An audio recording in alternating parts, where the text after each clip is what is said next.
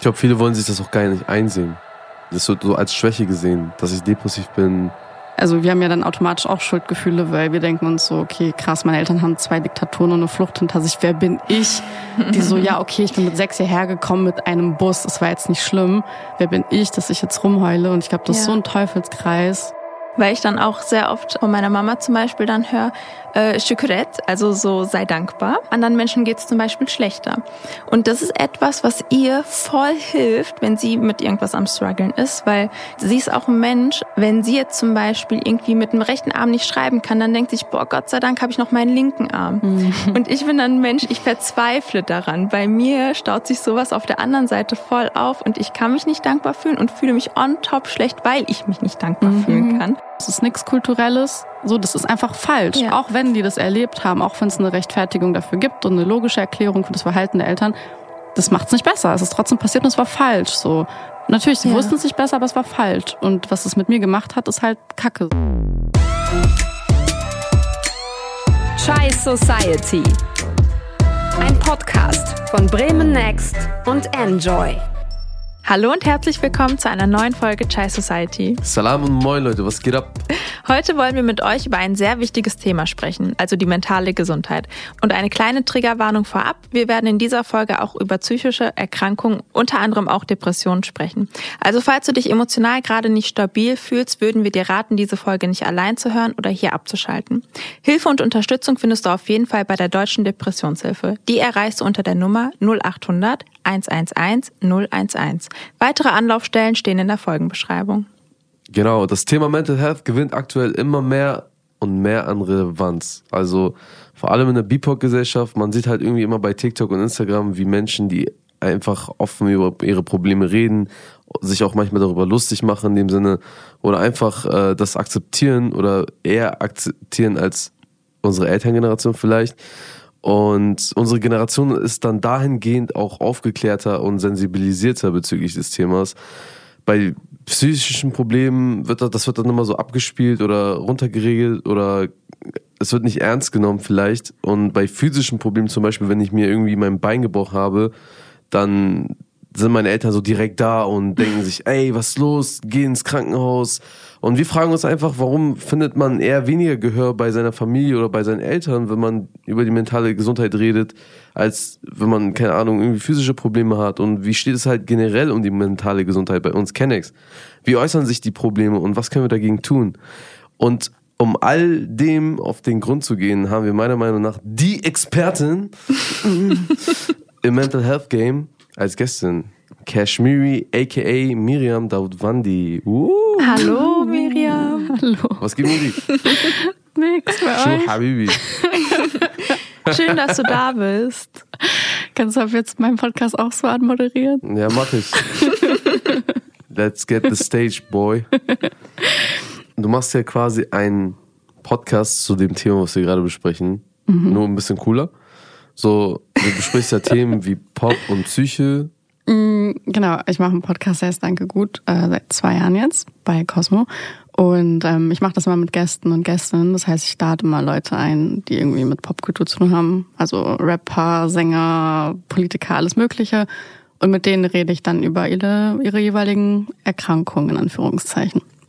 Also wie sieht das dann bei dir eigentlich privat aus? Weil in deinem Podcast redest du ja sehr oft mit Gästinnen. Mit wem redest du privat darüber, wie es dir geht? Mm, mittlerweile eigentlich mit so gut wie all meinen Freunden und Freundinnen, weil ich glaube, ich gerade einen Freundeskreis habe, mit dem das ganz gut geht. Äh, früher aber mit niemandem ehrlich gesagt. Mit niemandem? Äh, nee, also als das angefangen hat bei mir, so mit 14, 15, mit absolut niemandem, außer mit dem Internet und mit irgendwelchen fremden Leuten, die wahrscheinlich 50 waren, sich als auch 15 ausgegeben haben in irgendwelchen Chatrooms oder so. Ja. Echt? War, war, war das so ein Ding bei dir, dass du so einfach mit Leuten geschrieben hast, nur, nur weil du das Gefühl hattest, du musst es mit jemandem teilen, aber lieber jemand, der anonym ist? Mhm. Also es ging gar nicht um die Anonymität unbedingt, sondern ich hätte gar nicht gewusst, wie ich das zum Beispiel meinen Eltern erzählen soll. So, ich ah, dachte okay. damals schon, okay, was, was sollen die damit anfangen? Meine Eltern haben so einen Hassel den ganzen Tag. Was soll mhm. ich da mhm. jetzt noch ankommen?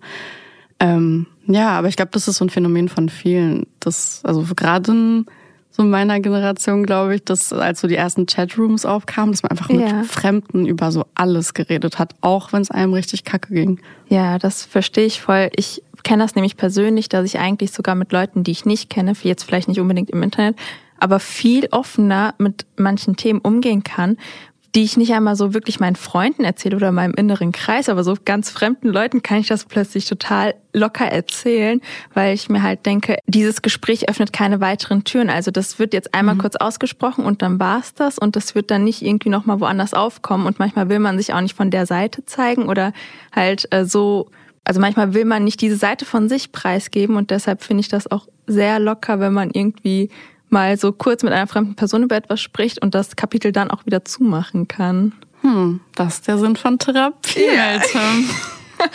Ich glaube, ich nehme auf jeden Fall ganz viel aus dieser Folge hier auch mit.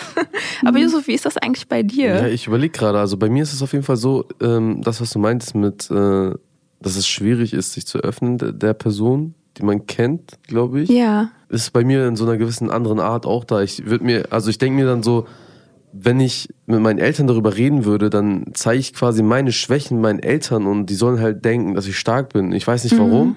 Das ist halt die Frage, warum ist das so? Warum will ich nicht, dass meine Eltern wissen, dass ich Schwächen habe? Warum will ich mit denen nicht darüber reden? Ich fühle mich halt nicht wohl damit, aber auf der anderen Seite habe ich schon Tage erlebt, da war ich so am Boden, dass ich wenigstens mit meiner Mutter oder mit meinem Vater so ein kurzes Gespräch so ein bisschen anschneiden musste, was abgeht, weil ich es sonst nicht ausgehalten hätte, so. Damit die wenigstens ein bisschen sensibilisiert sind, weil bei uns zu Hause ist halt das Problem, wenn wir jetzt wieder über dieses Doppelleben denken, nachdenken, Mhm, Dein bekanntes Doppelleben. das bekannte Doppelleben, dann ist es ja so, dass du zu Hause immer so tun musst, als hättest du gute Laune, weil deine Eltern wissen ja nicht, oh, keine Ahnung, ob du jetzt Dad hast oder so, weißt du? Die wissen jetzt nichts. Aber die können halt dementsprechend auch nicht sensibel mit dir umgehen. Oder wenn du jetzt Depressionen hast, sag ich mal. Oder wenn du, es kann auch die, klein, die kleinste Kleinigkeit sein, wenn du denkst, du hast jetzt in der Schule oder in der Uni irgendeine Prüfung verkackt und die geht's halt richtig kacke oder du hast halt voll den Stress in der Arbeit. Und die zeigen halt diese, die kommen dir nicht entgegen damit. Die sagen, ja, was ist los mit dir? Komm, komm jetzt mal essen und so. Obwohl du gerade deine, deine Pause brauchst in deinem Zimmer alleine und du willst gerade über das Leben nachdenken und bisschen dich distanzieren von allen, dann muss man schon mal darüber reden. Woher wusstest du überhaupt vom Begriff Depression? Weil es ist ja auch immer so ein Ding, so ab wann wird das benutzt? Weil ich kenne das auch von meinen Kenneck-Freunden, das wird so inflationär benutzt. Und man weiß jetzt nie, wird das jetzt benutzt, weil die es eigentlich wirklich so meinen, aber die wollen es eigentlich runterreden. Aber eigentlich hofft man schon drauf, dass Leute es checken. Oder wird das wirklich einfach so benutzt als Synonym für, ja, ist halt gerade Kacke so. Weil es ja schon ein großer Unterschied zwischen deprimiert sein und depressiv sein. Deshalb, das ist wahrscheinlich auch so ein bisschen Teil des Problems, jetzt nicht nur bei Kennex, sondern allgemein, dass man das so schwer unterscheiden kann. Und zum einen ist man vielleicht schon in der Depression drin, aber redet es halt drunter, weil man es eben nicht checkt. Ähm, Oder aber es wird einfach inflationär benutzt und dadurch verliert es so ein bisschen an Bedeutung. Und gerade wenn man dann mit Eltern redet, kennt man das ja auch, wie gesagt, auch über Kenneck Families hinaus. Dann heißt ja auch heutzutage ist auch jeder depressiv. So was soll das schon sein? Depression, so lack, was ist das?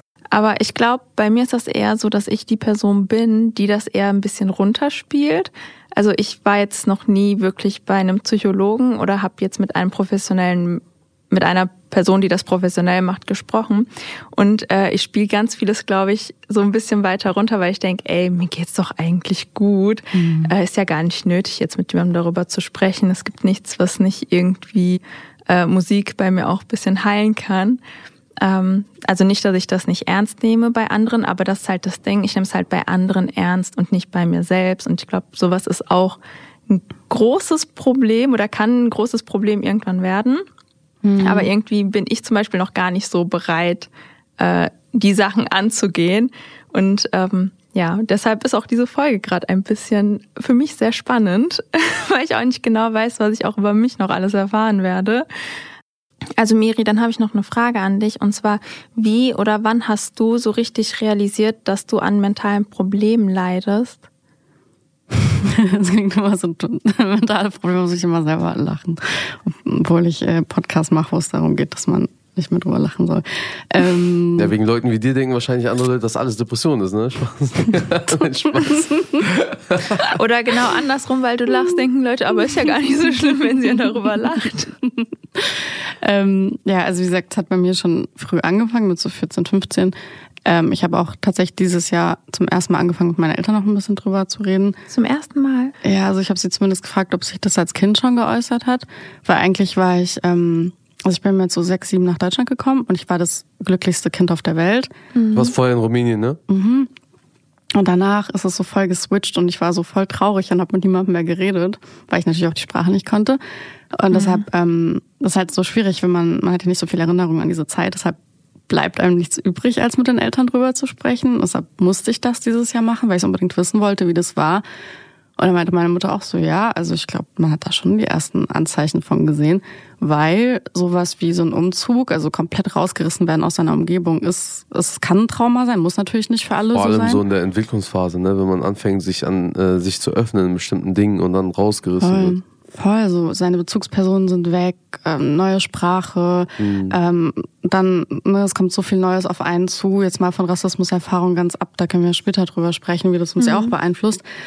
Und das war schon ein kleines Trauma und das hat mir meine Mutter so gespiegelt. Ich war so, okay, krass. Meine Eltern sind eher auch die Leute, die das immer runtergeredet haben, dass meine Mutter jetzt sagt, ja, ich glaube, du warst traumatisiert, als wir hergekommen sind. War ich so, boah, krass.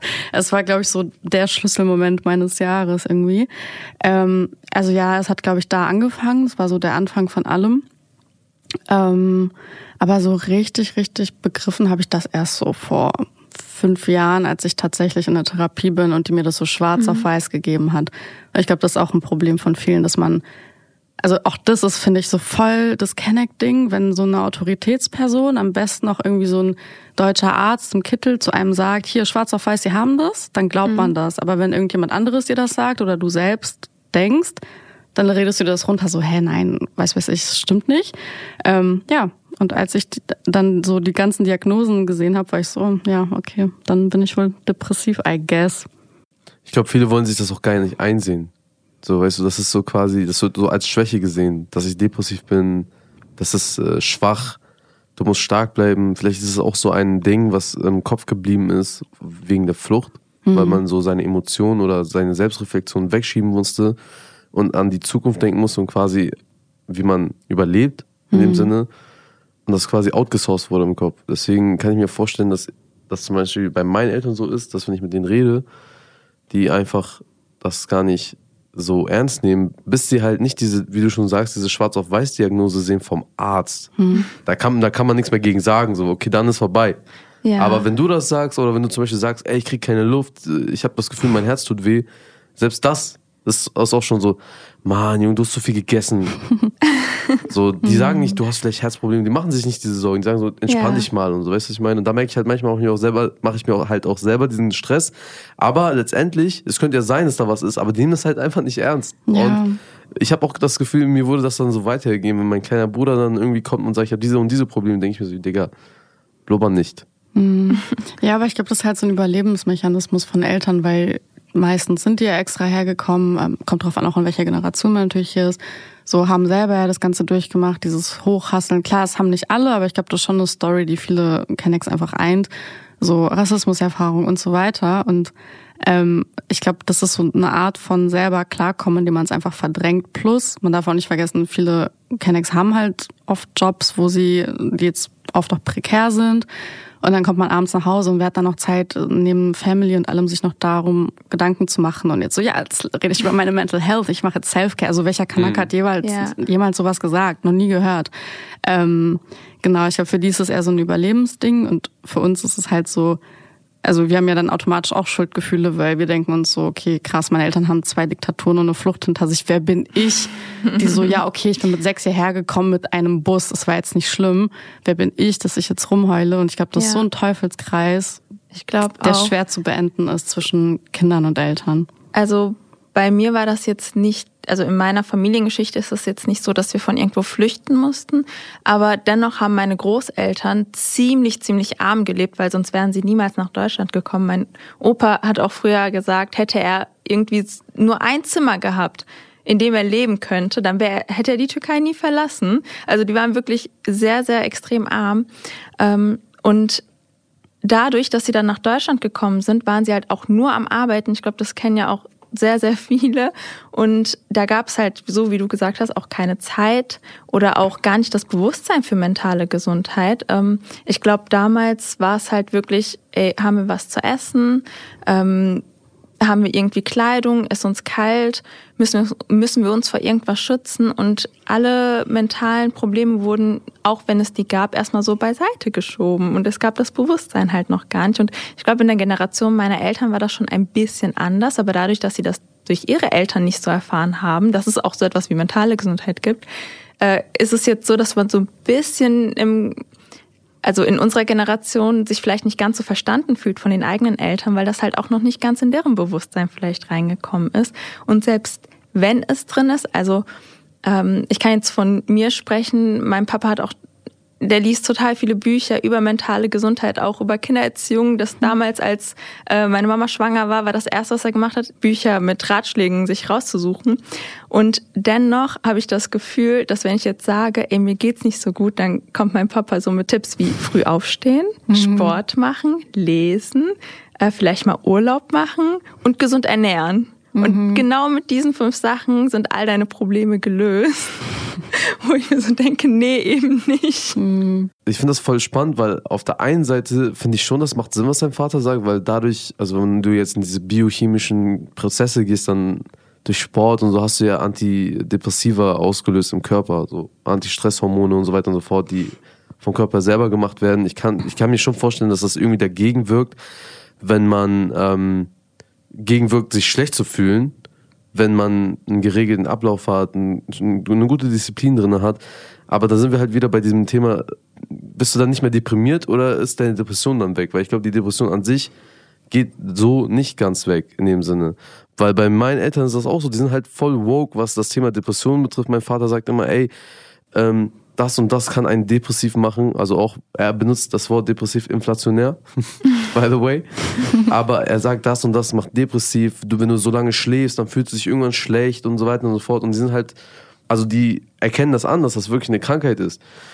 Aber dann sind wir wieder bei dem Thema, was du gesagt hast, Miriam, mit dem Flüchten. So, man sieht halt, meine Eltern sind ja auch geflüchtet vom Krieg, damals Afghanistan gegen Russland, so die sind geflüchtet und haben dann auch diese Erfahrung gemacht und für die ist, sind dann meine Probleme so Peanuts im Endeffekt.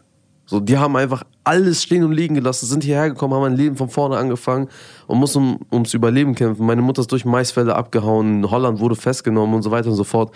Und dann kommen wir und sagen so, ey, ich habe meine Mechanikprüfung nicht bestanden, das waren 12 CPs, so viel wie die Bachelorarbeit, ich habe verkackt, ich fühle mich scheiße. Dann denke ich mir, Vater, Digga, steh mal auf und kämpf dagegen an und so weiter und so fort.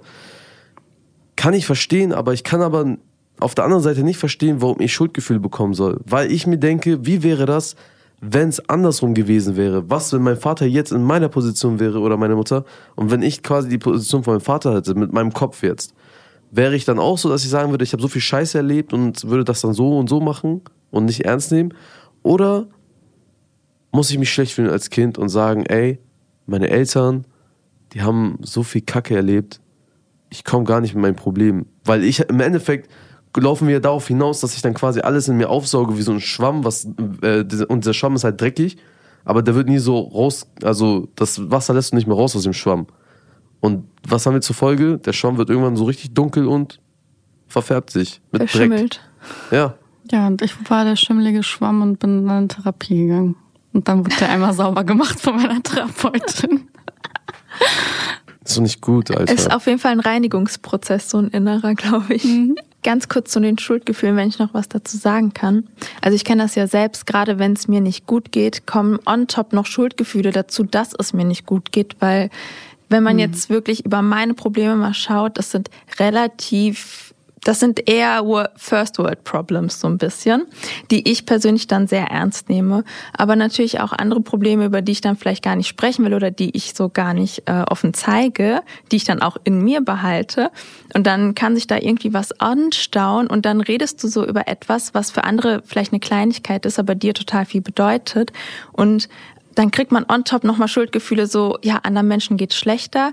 Wieso fühlst du dich jetzt gerade in deiner Position schlecht? Ich gebe mir gar nicht das Recht, mich schlecht zu fühlen, was glaube ich auch ein großes Problem ist, weil ich dann auch sehr oft ähm, so von meiner Mama zum Beispiel dann höre, äh, Shukret, also so sei dankbar. Anderen Menschen geht's zum Beispiel schlechter.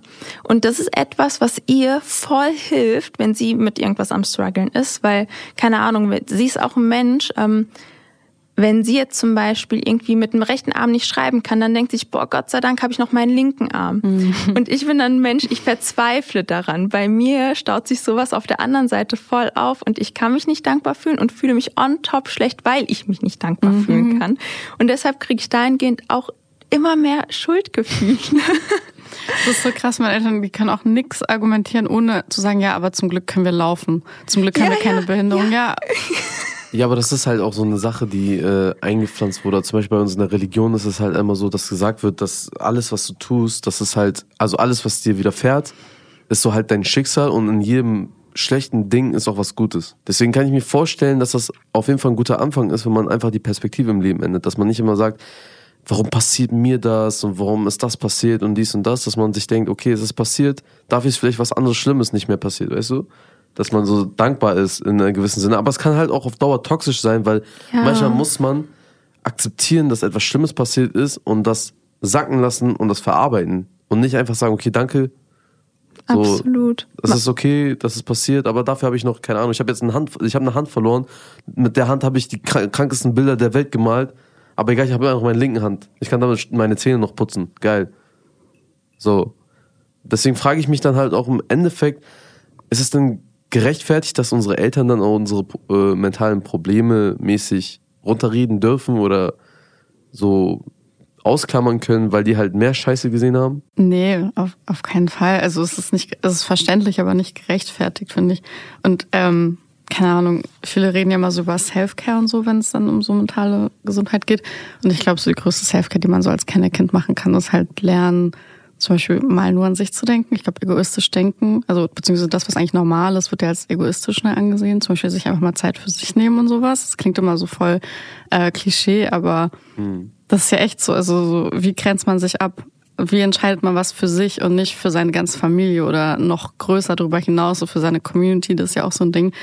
Und ich glaube, ähm, das ist so das Krasseste, was man machen kann als Krankenkind. Und das Ding ist auch, dass ähm, man ja so eine krasse emotionale Abhängigkeit auch teilweise hat untereinander. Also auch da kommt es natürlich drauf an, so wie ist jetzt so die Struktur der Familie und so, aber bei den meisten ist es ja schon so, dass man quasi nur sich hat in der kleinen Familie.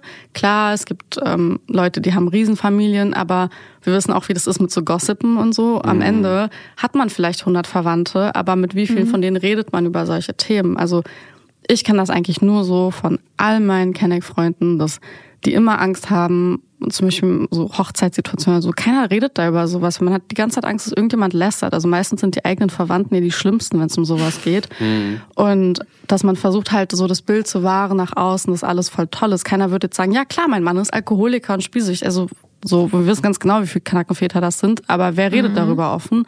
So, also eh Riesenthema. Wirklich, wirklich, wirklich. Kenneck Väter, Spielsucht und Alkoholismus, yo, Leute, naja. Das schließt ja auch an dem an, was ich vorhin meinte, mit genau. ich habe keinen Bock, meine Schwächen an meinen Eltern zu zeigen, weil das, glaube ich, dasselbe Prinzip ist. Du willst halt immer das Gute von dir zeigen oder hast immer mhm. gesehen, wie andere das Gute von sich zeigen und du willst halt genau dasselbe so, du willst dein Gesicht wahren vor deinen Eltern. Voll.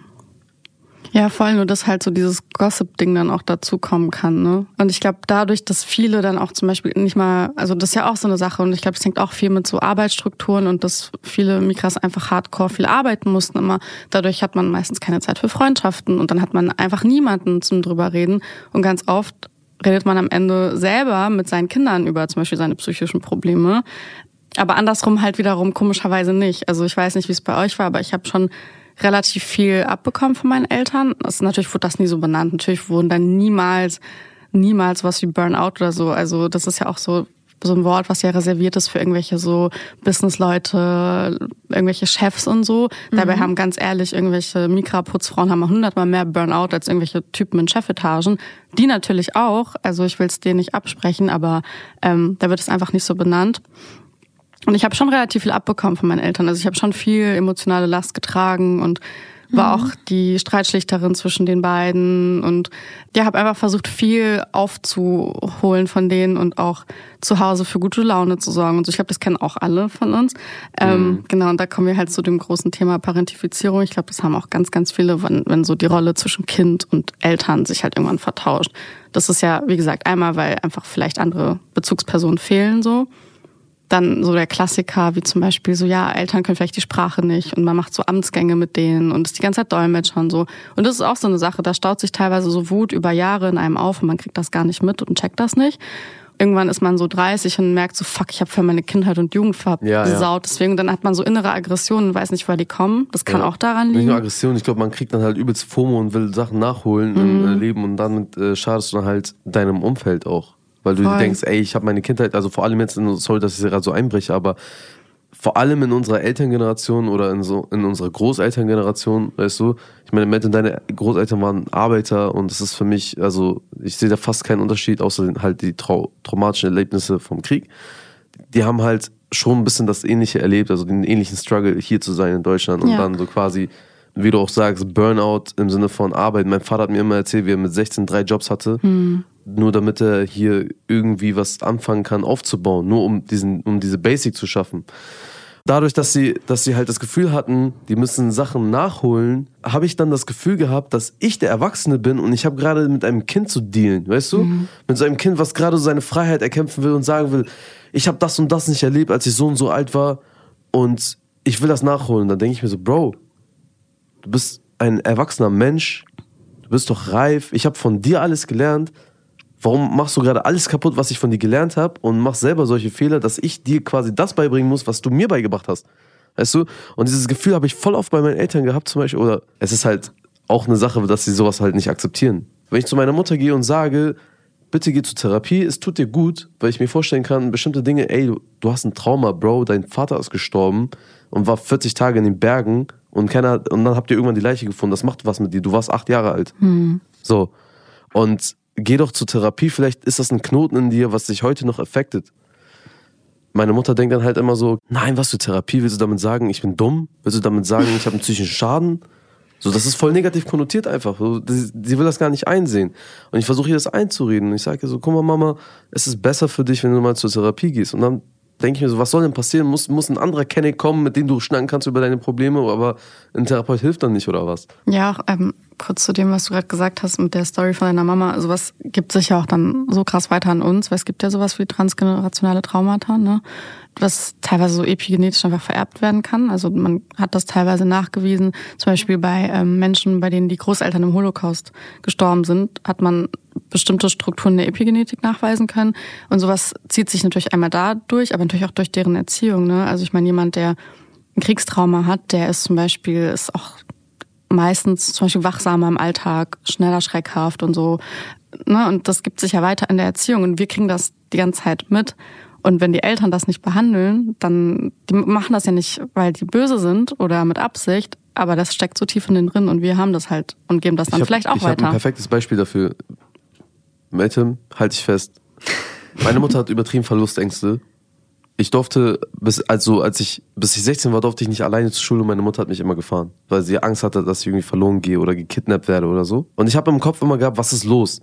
Und ich durfte auch nie zum Schullandheim, ich war noch nie auf Klassenfahrt, gar nichts. Halt einfach nur, weil meine Mama Angst hatte. Aber es war nicht egoistisch von ihr, es war einfach nur, ich habe mich, ich habe es als egoistisch empfunden, wenn ich zu Schullandheim gehe und mich ihrem Willen entgegensetze, weil ich mir dachte, ey, es tut ihr weh. So, diese Schuldgefühle, ich habe dann irgendwann versucht, zu fragen, mich zu hinterfragen, was ist das Problem? Ich bin dann halt auch einfach auf die Lösung gekommen, ey, guck mal, sie hat ihren Vater verloren, sie war jung und das sind halt wahrscheinlich, es ist darauf zurückzuführen.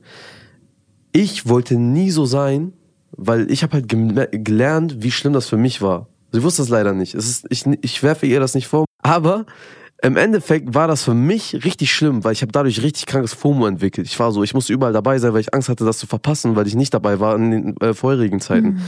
Dann habe ich aber gemerkt, ich habe gelernt, meine Mutter hat das. Ich habe gelernt, dass ich das übertrieben, dass mich das übertrieben mitgenommen hat und dass ich das hasse, dass man so ist. Ich hasse es, wenn man so Trust, so Angst hat, äh, jemanden zu verlieren. So lass den, lass deinem Kind den Freiraum, lass den Spielplatz gehen, lass ihn von mir aus alleine zum Fußballtraining gehen und so.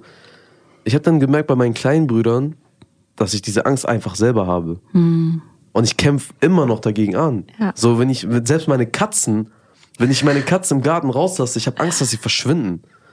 Und ich zwinge mich immer, mein Vater ist das Gegen, mein Vater ist komplett anders. Er ist so, Digga, chill mal. Wo sollen die hingehen? Wenn die gehen, dann kommen die zurück.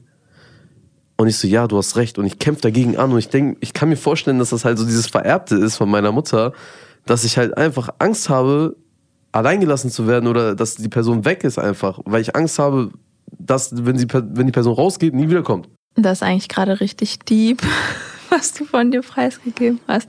Aber ich kann das voll verstehen, weil vorher steckt man ja auch voll oft in Situationen gar nicht drin. Ich habe das ja auch meiner Mama voll oft vorgeworfen, äh, wenn sie dann abends gefragt hat, ja, wann kommst du, bist du schon losgefahren? Dass ich dachte, ey Mama, das passt gar nicht, weil sie konnte auch nicht schlafen. Wenn wir zum Beispiel irgendwo feiern waren, hat sie gewartet, bis wir halt nach Hause gekommen sind. Same. Und irgendwann, aber es hat dann auch aufgehört, ähm, als ich ihr dann gesagt habe, Mama, es passt nicht. Deine negativen Gefühle passen nicht zu dem, dass ich gerade den Spaß meines Lebens habe. Weißt du, ich feier da und hab voll den Spaß und du machst dir gerade so voll die, voll die Gedanken, dass mir irgendwas Schlechtes passiert ist. So, wie soll ich jetzt weiter damit Spaß, also wie soll ich jetzt Spaß haben, ohne direkt Schuldgefühle zu haben und gleichzeitig machst du dir ja voll den Stress für nichts und bisher ist ja zum Glück auch nichts passiert. Aber dann wurde es auch besser, als ihr das so einmal erzählt, also als ich ihr das so einmal wiedergegeben habe, dann hat sie es auch voll verstanden und dann war auch ein bisschen besser. Aber trotzdem muss ich jetzt zugeben, wenn wir auf Reisen sind, haben wir unseren Standort für unsere Mama immer aktiviert, damit sie dann immer gut nachverfolgen kann, äh, wo wir sind. Und ich persönlich habe kein Problem damit. Aber ich glaube, das ist auch, also das passt auch in mentale Gesundheit, aber ich glaube, das ist etwas, was man auch, du hast es ja auch deinen Katzen gegenüber. Man fühlt sich einfach verantwortlich für ein anderes Wesen und da ist man irgendwie doppelt so streng als mit sich selbst. Bei mir denke ich, ach, was soll denn schon passieren? Und bei anderen nehme ich andere Sachen viel ernster, auch Gefahren ernster als bei mir selbst. Aber warum ist das denn so bei dir? Also Bei ich kann mir? mir bei ihm vorstellen, wie gesagt, Opa gestorben, ist nicht nach Hause gekommen, so. Was glaubst du, was ist bei dir? Meinst du, es lag vielleicht daran, dass deine Eltern quasi als Kinder von GastarbeiterInnen groß geworden sind und immer aufpassen mussten und Angst hatten, dass irgendjemand nicht nach Hause kommt vielleicht? Nee, ich glaube nicht nach Hause kommen, aber ähm, mir ist selbst aufgefallen, bei uns in der Familie, jetzt in meiner Kernfamilie, Eltern und Geschwister, sind wir extrem große People-Pleaser. Ich weiß nicht, ob ich das richtig ausspreche. Ich weiß auch nicht genau, wo das herkommt, ob es daran liegt, dass wir vielleicht wirklich Gastarbeiter waren und deswegen das Gefühl hatten, uns irgendwie über anzupassen, bloß nichts Falsches zu machen und den Leuten irgendwie so ein bisschen auf Krampf gefallen wollten, damit es bloß nichts Negatives gibt und wir auch nicht auffallen. Und ich glaube, das ist etwas, was ich so von meinen Eltern auf jeden Fall noch bekommen habe. Ähm, damit, das ist auch etwas, womit ich voll den Struggle habe, gerade so, wenn man anfängt, äh, so im Beruf zu arbeiten und so und dann Kollegen hat, da muss ich echt gucken, dass ich mich da abgrenze und das ist voll die Arbeit und ich habe äh, letztens bei mir auf der Arbeit mit einem Psychologen gesprochen. Der hatte mir dann auch gesagt, dass Leute Sachen gar nicht negativ aufnehmen, die für mich total schlimm sind. Also wenn ich meine Grenzen setze, das ist gar nicht negativ für andere und das war mir bis dahin nicht klar. Für mich waren meine Grenzen, die haben nicht existiert. So ich ähm, das war so voll die Erkenntnis und das ist mir, also das ist zwar eine Erkenntnis gewesen, aber das ist etwas, was ich trotzdem nicht komplett verinnerlicht habe und das sind Sachen, die mir extrem schwer fallen und ich glaube, das kommt dann eher daher, dass wir als Gastarbeiter zurückgekommen sind, dass ich dahingehend einen Struggle habe. Aber voll lustig, weil, also eigentlich gar nicht lustig, äh, voll die dass äh, du eher Verlustängste hast und deine Familie Fluchterfahrung hat und ich eher äh, so die Angst habe, andere Leute ähm, zurückzuweisen oder negative Erfahrungen deswegen zu zu machen. Genau, dass ich genau, dass ich anderen Leuten nicht gefalle und wir als Gastarbeiter gekommen sind. Ich glaube, das macht sich dann richtig bemerkbar und da fällt es dann auch auf, das was du gerade angesprochen hattest, Miriam, mit ähm, dem Übertragbaren. Genau, Sinn. dass sich das äh, einmal über die Erziehung weitergibt und auch über die Biologie. Ich weiß jetzt gerade den Begriff nicht mehr. Vererbung. Epigenetisch. Dankeschön. Miriam, du hast doch vorhin schon mal angeschnitten gehabt, dass du Therapie gemacht hast. So, und ähm, ich habe halt das Gefühl, ich habe dir auch erzählt, dass wenn ich zu meiner Mutter hingehe und sage, ey, geh mal zur Therapie, geh mal zur Therapie, sie nimmt das halt nicht wahr. Woran kann es liegen, dass Kennex diese Therapie als so abwertend ansehen? Und wie kann man da was dagegen tun? Ja, also ich glaube einmal das, was wir die ganze Zeit schon besprechen, dass so ein falsches Verständnis davon existiert, was überhaupt zum Beispiel eine Depression ist. Ähm, und eben, dass es auch einfach so, dass es auch so ein biochemischer Prozess im Hirn sein kann, dass es gar nicht diesen krassen Traumaauslöser haben muss, ist ja auch immer so ein Missverständnis. Und ich glaube, gerade viele Kennex denken, boah, jemand muss was richtig Schlimmes erlebt haben, damit er das überhaupt haben darf. So, man muss sich quasi Mhm. eine Depression erarbeitet haben. So, Recht, rechtfertigen auch, ne? Voll. So, wenn jemand so, okay, krass, der hat wirklich die und die Flucht und Trauma, bla bla bla Erfahrung, dann sind sogar wir so, ja, okay, der Arme. Aber wenn es Ja. einfach so jemand mit einem normalen Leben ist, der auf einmal depressiv wird, dann sind alle so, ja, hä, woher? So, Ja, es ja. gibt keinen Grund, aber muss es halt nicht. Ähm, es kann auch einfach wirklich mal hormonell was schieflaufen quasi. Ähm, genau, dann glaube ich schon auch so die Angst davor, was passiert, wenn man mit jemandem sprechen würde. Also auch so Fachkräftemangel. Ne? Es gibt einfach so oder so zu wenig Therapieplätze und erst recht Leute, die zum Beispiel kulturell oder sprachlich das irgendwie verstehen können. Also gerade wenn wir an so Elterngenerationen denken, da wird es einfach schon diese Sprachbarriere geben. Du musst, wenn du deine Psyche sprechen willst, eigentlich dich perfekt ausdrücken können und verstanden werden. Oder halt so organisatorische Gründe oder finanzielle. Also Therapie kann sich auch nicht jeder leisten, allein so zeitlich. Wo hätten meine Arbeitereltern noch einmal die Woche eine Stunde Zeit finden sollen? So woher? Oder also wie geht man das überhaupt an? Viele wissen nicht mal, wie man sich einen Arzttermin macht, selber, geschweige denn einen auch nicht. Therapieplatz. Weiß ich auch nicht, um ehrlich zu sein. Wirklich Siehst jetzt. du? Ja, es ist auch schwer, überhaupt drauf zu kommen, wie das funktioniert. Ich finde das System ziemlich schwierig. Also selbst ich hassel bis heute, wenn ich mir einen Platz suche, damit wie das funktioniert.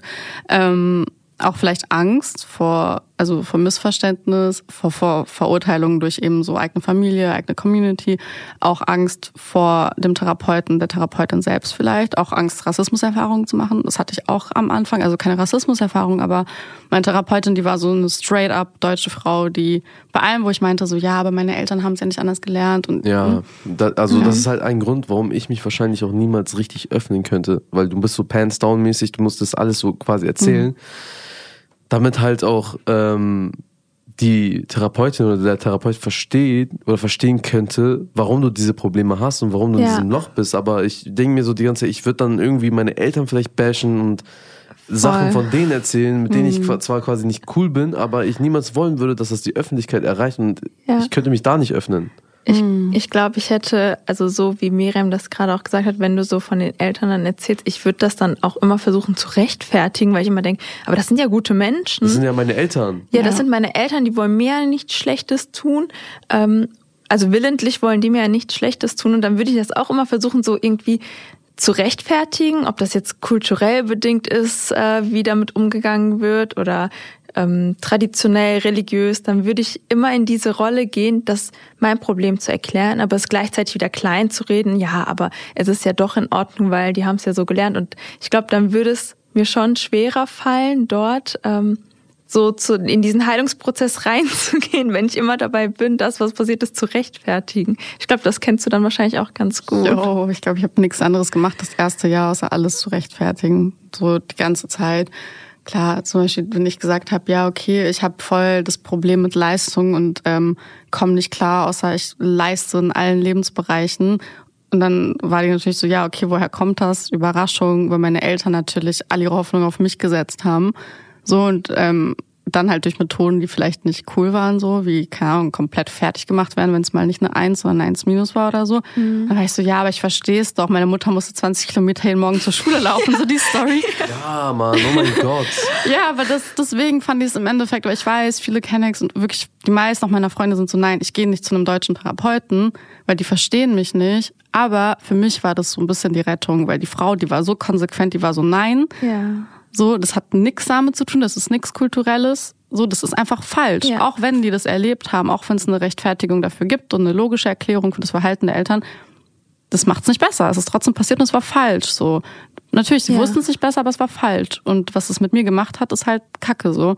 Und das zu akzeptieren, das war wirklich die größte Challenge meines Lebens. Und dann am Ende da zu sitzen nach drei Jahren und sagen zu können, ja, oh, meine Eltern haben einen Fehler gemacht. Bro, als ich das zum ersten Mal ausgesprochen habe, ja, meine Eltern haben einen Fehler gemacht und ja, ich muss jetzt dran arbeiten, weil darum geht's ja auch, dann trotzdem Verantwortung für sich zu übernehmen selber. Weil die Eltern, das muss man auch akzeptieren, sind meistens auch schon zu alt vielleicht, dass sie sich noch krass ändern könnten. Und man muss lernen, yo, das ist jetzt mein Leben, ich kann es jetzt anders machen für mich und vielleicht dann für meine Kinder oder so. Ja, Aber mir hat's voll geholfen, dann so dieses straight up strenge Deutsche zu haben, die mal gesagt hat, Ja. nein, nein, nein, nein, nein, egal ob es was mit Kultur und Religion whatever zu tun hat, zählt hier nicht. Also hattest du erst voll die Schuldgefühle wahrscheinlich während der Therapie, aber am Ende hat es dir dahingehend schon geholfen, dass deine Therapeutin wahrscheinlich auch nicht so viel mit der Kultur zu tun hatte, sodass du dann nochmal so einen Blickwinkel von außen dazu gewinnen konntest. Voll. Ja, das Ding ist halt, man kann es auch von einer anderen Perspektive betrachten, warum man es so schwer hat, auf, auf die Therapie zurückzugreifen, weil es geht ja auch ein bisschen irgendwo dann bei manchen Leuten um die Religion. Man muss ja auch, Gott hat uns ja ein Gewissen gegeben, wenn du an Gott glaubst, dann musst du auch denken, dass Gott dir ein Gewissen, ein- einen Kopf gegeben hat, einen Verstand gegeben hat, um dich auch um deine Probleme zu kümmern. Und wenn du dann quasi da sitzt und sagst, Gott wird mich retten, Bro, du musst ja auch ein bisschen was dafür tun. Natürlich hat Gott so die Kraft, weil Menschen argumentieren mit Gott ist allmächtig, der kann das wegmachen. Natürlich kann er das wegmachen, aber warum hat er dir dann einen Verstand gegeben, dass du dich, also dass du da einfach nur warten sollst, bis du heile wirst oder was? Du musst dich um sich selber kümmern, genauso wie du dein Bein, wenn du dein Bein gebrochen hast, dass du, keine Ahnung, sagen wir, du hast dein Bein geprellt, dann kühlst du das. Genauso musst du halt auch dein, dein Mind kühlen und dafür was dagegen tun. Und du kannst doch nicht einfach da sitzen und sagen, bitte Gott, äh, rette mich. Man muss auch ein bisschen selber die, äh, das Steuer in die Hand nehmen und dann was machen, finde ich. Ja, absolut. Ich finde das auch generell ein bisschen schwierig, die Psyche mit der Religion so in Verbindung zu bringen. Ähm, ich glaube, das kennen ja wahrscheinlich auch ganz viele. Das geht ja auch so ein bisschen in die Richtung, die meine Mama dann so meint mit sei dankbar. Das gibt es ja auch in der Religion, ähm, dass man natürlich für jede Erfahrung und für das Leben dankbar sein muss. Aber auch da gilt, dass es für mich on top halt voll schwierig wird, ähm, das damit anzugehen. Also ich konnte meine Probleme bisher nicht wirklich über die Religion oder über den Glauben lösen. Deshalb ähm, würde mich das on top, glaube ich, sehr belasten, würde jemand äh, mit diesen Argumenten zu mir kommen. Ich weiß jetzt nicht, wie das bei dir ist. Ich glaube, du bist ja orthodox aufgewachsen. War das auch ein Thema bei dir, Religion und Psyche?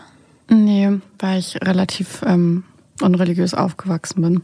Deshalb war das nie ein Thema. Ähm, dadurch, dass ich halt auch religiös bin, würde ich diesen Hodja-Weg nicht ausschließen, aber für mich wäre das nicht der einzige Weg.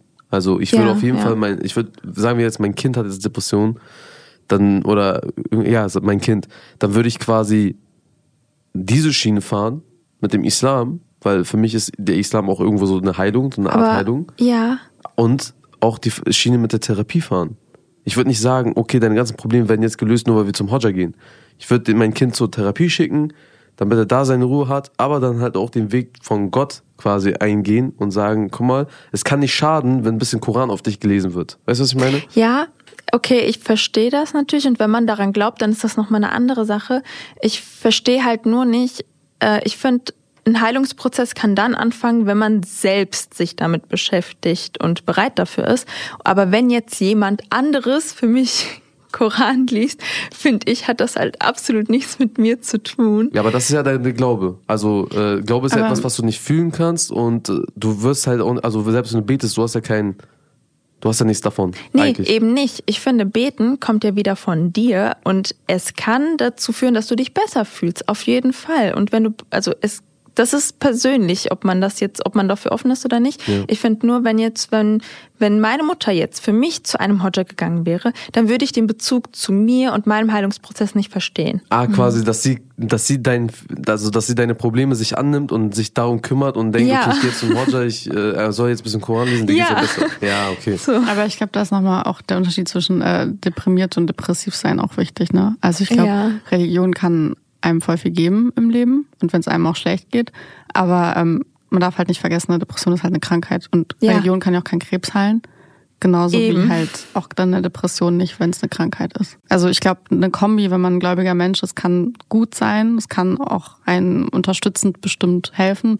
Aber lösen und heilen schwierig bei einer Krankheit. Wir halten fest, eine Therapie kann nicht schaden.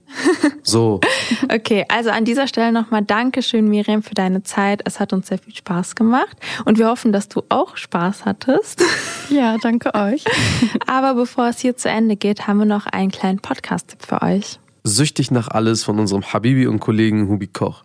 In der neuesten Folge geht es um Sportwetten.